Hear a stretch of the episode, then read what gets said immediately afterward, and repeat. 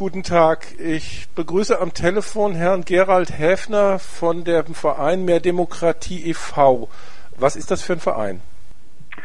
Mehr Demokratie kümmert sich, wie der Name schon sagt, äh, um die Demokratie auf allen Ebenen. Das heißt im Dorf, in der Gemeinde, in der Stadt, im Land, im Bund und auch auf europäischer und internationaler Ebene. Mehr Demokratie sagt, wir sind nicht zufrieden damit, wie die Demokratie heute ausgestaltet ist. Wir sagen, das ist überwiegend eine Zuschauerdemokratie. Die Bürger dürfen alle vier oder fünf Jahre ihre Stimme im doppelten Wortsinn abgeben, aber für den Rest der Zeit zuschauen. Und was wir wollen ist, dass der Einfluss der Bürger wächst. Das heißt, wir wollen eine Weiterentwicklung der Demokratie hin zu mehr Bürgerbeteiligung, mehr Selbstbestimmung, mehr direkter Demokratie. Dazu machen wir Gesetzesentwürfe, Vorschläge und da haben wir auch schon sehr viel erreicht. Das heißt zum Beispiel, dass heute in den meisten Bundesländern diese Möglichkeit besteht, äh, zum Beispiel durch Bürgerbegehren, Bürgerentscheide auch kommunal mitzuentscheiden oder auch auf Landesebene, verdanken wir oder verdanken die Bürger großenteils äh, unserem Verein. Was hat Mehr Demokratie e.V. für aktuelle Aktionen? Mehr Demokratie ist gegenwärtig äh, auf ganz vielen Baustellen sozusagen tätig. Wir machen zum Beispiel in äh, Nordrhein-Westfalen eine große Kampagne für eine Änderung des Wahlrechts. Wir haben in mehreren Bundesländern das bereits erfolgreich durchgesetzt.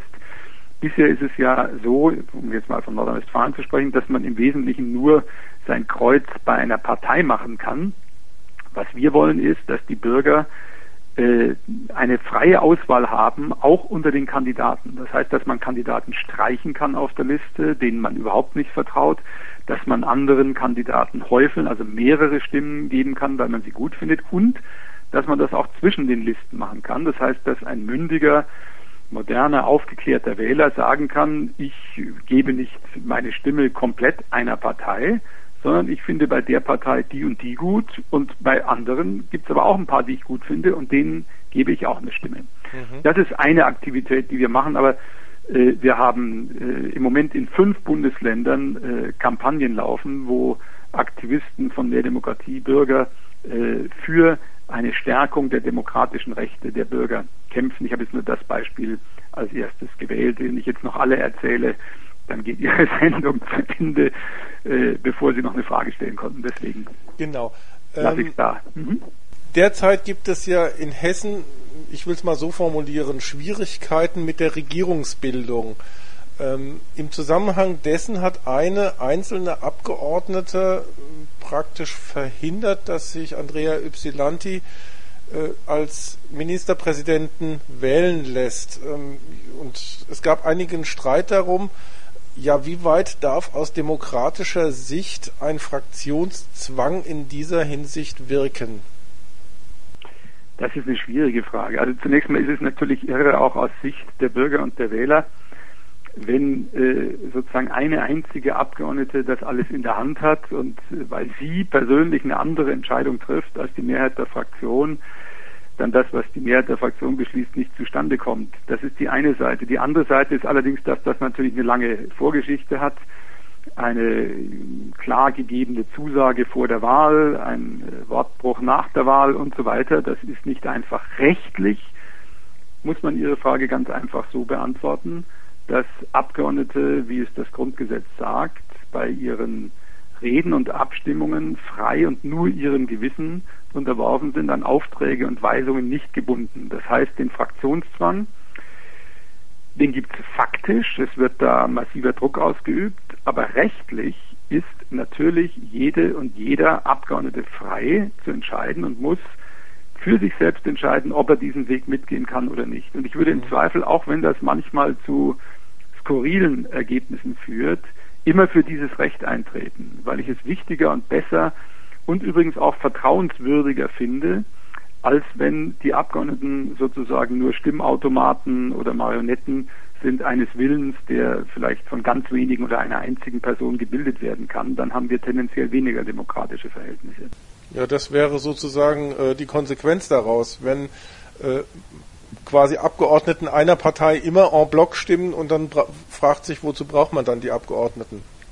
Ja, das Schlimme ist ja, dass es oft schon so ist, nicht? Wir haben ja ganz viele Fälle, wo äh, ein paar Leute im Hinterzimmer irgendwas auskungeln und dann äh, alle vergattert werden, äh, dafür ihren Arm zu heben. Und häufig tun die das äh, dann auch gegen ihre Überzeugung. Also die Theorie, die ich jetzt gerade in den letzten Tagen immer wieder gehört habe, auch von sozialdemokratischer Seite, es gäbe sozusagen eine objektive äh, objektive Unterscheidungsmerkmale, was eine Gewissensfrage wäre und was nicht. Der Fraktionsvorsitzende im Bundestag hat es auch gerade wieder erklärt, hat gesagt, gut, also wenn es um Gentechnik geht, das sei eindeutig eine Gewissensfrage, aber wenn es um die Wahl einer Ministerpräsidentin ginge, das nicht. Das halte ich für schwierig. Das Gewissen kann niemand einem Menschen abnehmen. Und wenn ein Mensch das Gefühl hat, er kann das nicht verantworten, dann darf er es auch nicht tun. Mhm. Also Sie äh, sind eigentlich dafür, die Abgeordneten im Einzelnen, äh, das geht ja nicht nur um die Wahl des, der Ministerpräsidentin in Hessen, sondern dass die halt viel mehr ihrem eigenen Gewissen als der Parteiräson äh, verantwortlich sind.